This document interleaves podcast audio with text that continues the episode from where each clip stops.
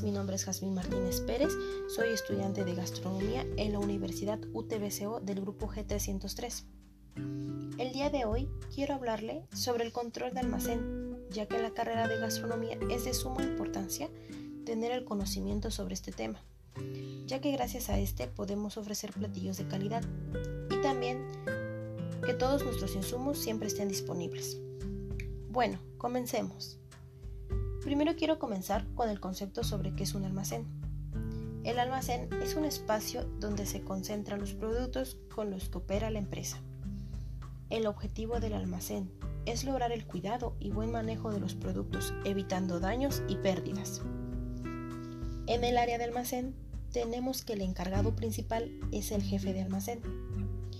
Este se va a encargar de evitar pérdidas por daños o por robo. El objetivo es el cuidado y buen manejo de los productos.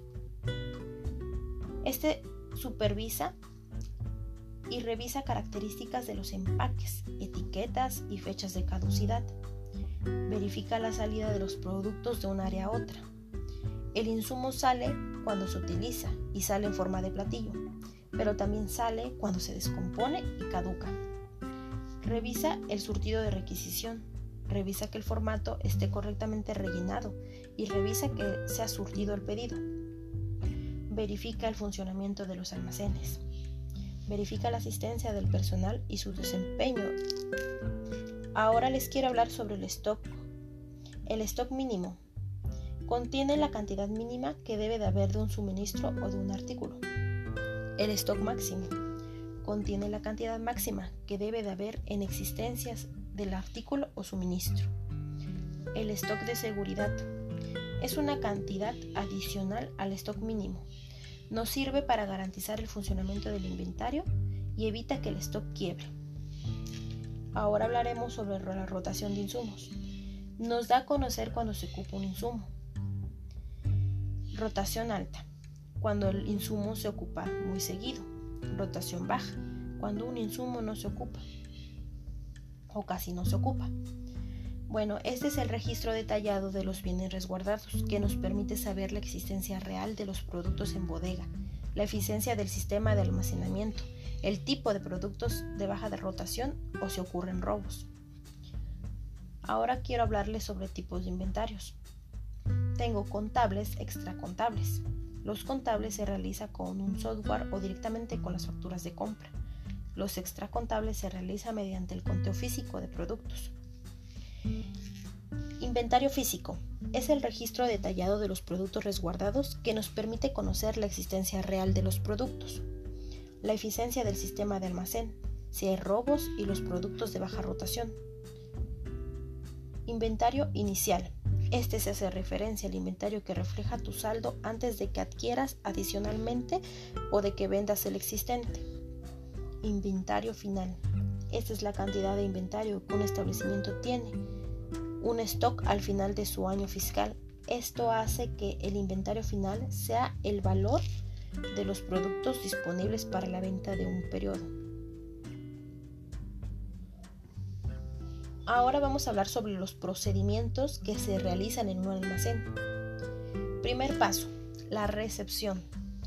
Este es para recibir los productos y para llevar un control. Se requiere recabar los siguientes datos. Nombre del producto o clave, fecha, proveedor u origen, cantidad, lote y marca. Resultado de la evaluación. Información que permite identificar a la persona que realiza la evaluación. Segundo paso. Lavado o limpieza del insumo. El lavado incrementa la sanidad de los alimentos. Tercer paso. Clasificación. Se divide como perecederos y no perecederos. Esto ya que tiene diferente forma de almacenar. Cuarto paso. Porcionado. En este paso se separa los insumos, ya sean por bolsas, y se refrigera en su lugar correcto. Quinto paso. Empaquetado. Se empaquetan en bolsas con aluminio en recipientes de plástico o de acero inoxidable. Sexto paso, etiquetado. Sirve para lograr identificar los insumos y para mantener el control y en rotación el insumo. La etiqueta lleva nombre de insumo, fecha de ingreso, fecha de caducidad. Séptimo paso, conservación. En este se ocupa refrigeradores, congeladores y cámara de congelación. Esto para mantener los productos en buenas condiciones. Octavo paso, despacho de insumos. El área de almacén debe proveer los insumos al área de, de producción, área de bar, pastelería, cocina. Cada área debe rellenar una, requisición correspondiente a los insumos faltantes. Noveno paso. Pedido de insumos. Se encarga del recibo del pedido, la revisión de existencia, realización de pedidos a proveedores y agendar las entregas. Estos son los nueve pasos que se realizan en un almacén. Y pues esto es de todo de lo que les quiero hablar el día de hoy.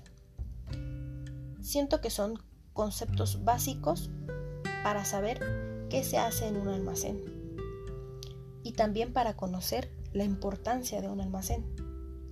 Espero que cada paso y cada punto que tomamos el día de hoy les haya quedado muy claro. Muchas gracias.